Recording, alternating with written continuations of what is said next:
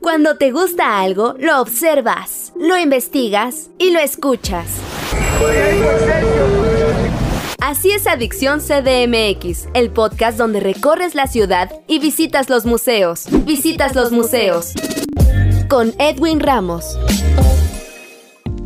¿Qué tal amigos de Adicción CDMX? ¿Cómo están? Bienvenidos a una nueva entrevista. Los saluda Edwin Ramos y en esta ocasión me acompaña una gran personalidad. Él es Damián Alcázar. Seguramente ustedes lo conocen ya por el nombre. Y en esta ocasión también es voz de un proyecto Enredo Barroco Piezas con Historias de las que nos va a platicar en estos momentos. Primero que nada, estimado Damián, bienvenido. ¿Cómo estás?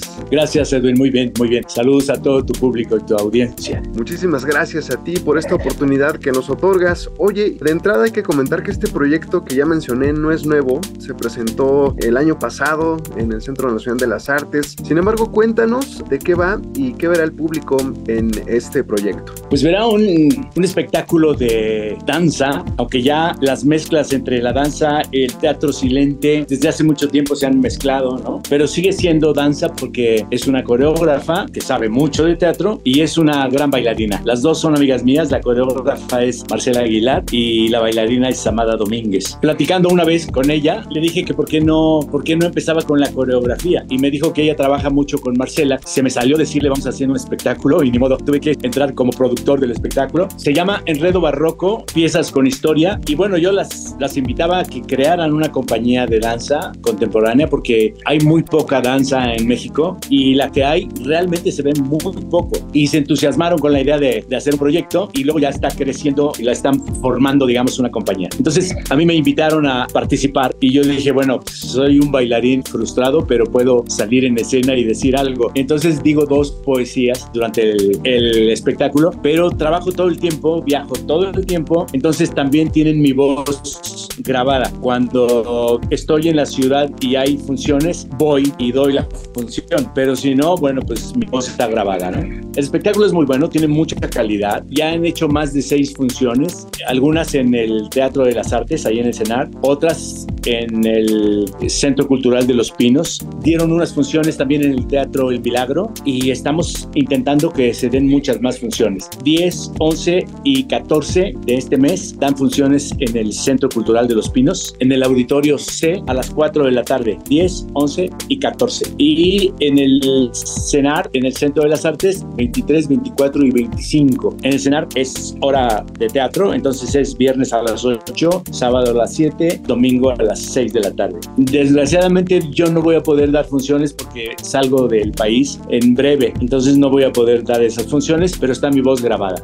Oye Damián, y, ya nos decías que pues obviamente el equipo tiene tu voz grabada, este, eh, que justamente esto que nos compartías, ¿no? Que cuando tú estás presente, en este caso no vas a poder hacerlo, sin embargo tú ofreces, ¿no? Tu presencia al público, lees estos poemas. ¿Cómo te has sentido en esta faceta de ser locutor, narrador, digamos, de, de voz en off, por decirlo así, en este proyecto? Pues sobre todo porque sabemos que tú ya hiciste un podcast, ¿no? Hace, hace algunos años que más adelante te, preguntaré sobre ello, pero ¿cómo te has sentido en, esta faceta, digamos? Eh, en principio pues son dos amigas muy queridas, muy talentosas. No dudé en apoyar en lo que se pudiera. De hecho, se hizo el espectáculo, yo vi dos ensayos y fui de inmediato a la Secretaría de Cultura a decirle, oye, estoy metido en este asunto porque la danza requiere de mucho apoyo, no se lo dan y hay muy buenos. Y entonces me dijo, bueno, Damián, yo te ofrezco espacios en cuanto esté libre en los centros pues de cultura que nosotros manejamos y funciones. Y dije, va, encantado. Y gracias a su apoyo hemos estado dando buenas funciones. Ahora estoy buscando dar funciones, buscar funciones pues en, en, Baja California, luego lo haré en Veracruz y vamos a ver si en Yucatán, como para que la compañía, porque se está formando una compañía que se llama Travesías Escénicas, el grupo se llama Travesías Escénicas, para que se vayan fogueando y vayan siendo mucho más maduros todos los muchachos. Bailarines y bailarinas, la gran mayoría ha estudiado teatro y danza, entonces el espectáculo es un mix de escenas, de hecho se llama Enredo Barroco, piezas con historia. Estoy muy emocionado de haberlo hecho y quiero darle más promoción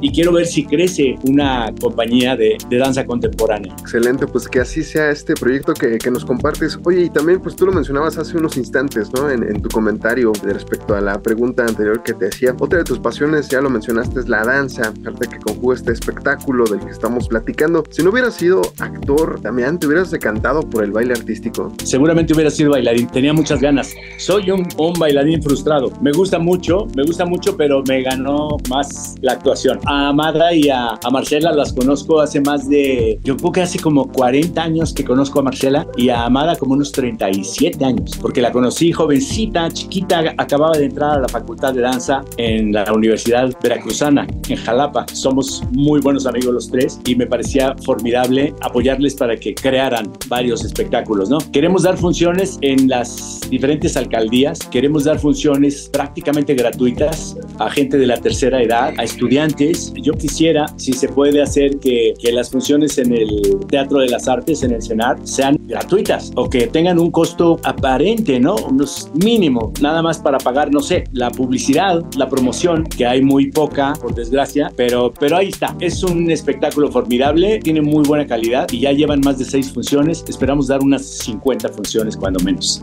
Oye, por otro lado, brevemente compártenos, tuviste un eh, 2023 lleno de, de, mucho trabajo, como sabemos. Además, ya, ya te decía hace rato de, de, Fausto, en la voz en off, ¿tendrás otros proyectos de podcast o bien de cintas en las que participarás en este 2024? Sí, fíjate que voy a leer unas poesías de John Fosse en la Embajada Noruega. El martes 13 en la Embajada Noruega voy a leer como cinco o seis poesías de, de John Fosse, que es impresionante, el premio Nobel de Literatura de, del año pasado, que es noruego. Y entonces ahí voy a leer, hay un rapero que se llama Christopher, tiene un nombre pues en noruego, ¿no? Medio extraño, pero él es rapero y es noruego, entonces él las va a leer en noruego, yo las voy a leer en español. Y además va también el editor de, de John Fosse en México para que hable de las etapas por las que escribió las poesías que yo elegí, para decir, me gusta mucho la narración, me gusta mucho la poesía, me encanta la poesía. Eso es lo que tengo por lo pronto. Marzo me voy, al final de mes me voy al Festival de Punta del Este en Uruguay, donde se estrena una película peruana que dice que es muy buena, se llama El Caso Monroy. Voy después a España a hacer dos películas. Tengo invitación a Australia para participar en una película sin papel pequeñísimo, a ver si me da tiempo, ojalá, porque no conozco Australia. Regreso a hacer una película en México y luego, al parecer, hago una cuarta temporada de una serie que estamos haciendo acá.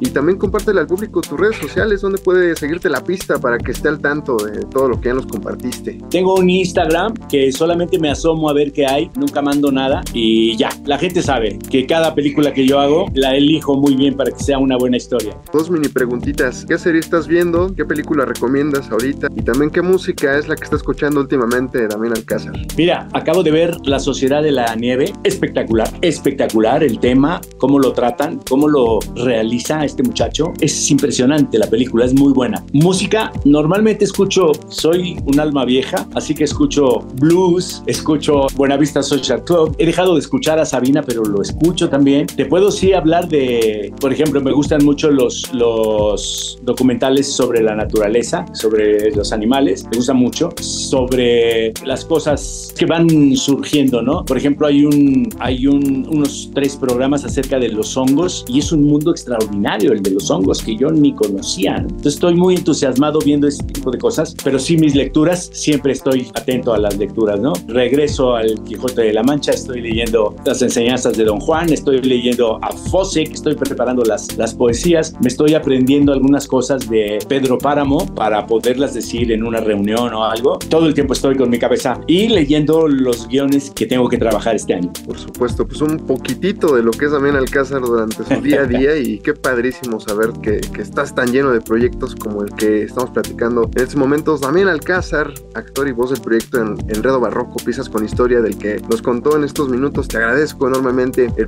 placer de tener esta charla contigo. Edwin, muchas gracias, muchas gracias, saludos. Al contrario a ti, gracias también, yo soy Edwin Ramos y recuerden que los espero con otro invitado en otro podcast aquí en Adicción CDMX. Hasta la próxima.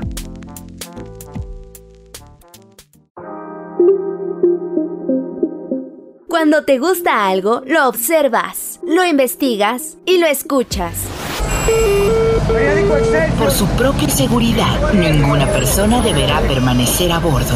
Así es Adicción CDMX, el podcast donde recorres la ciudad y visitas los museos. Visitas los museos. Con Edwin Ramos.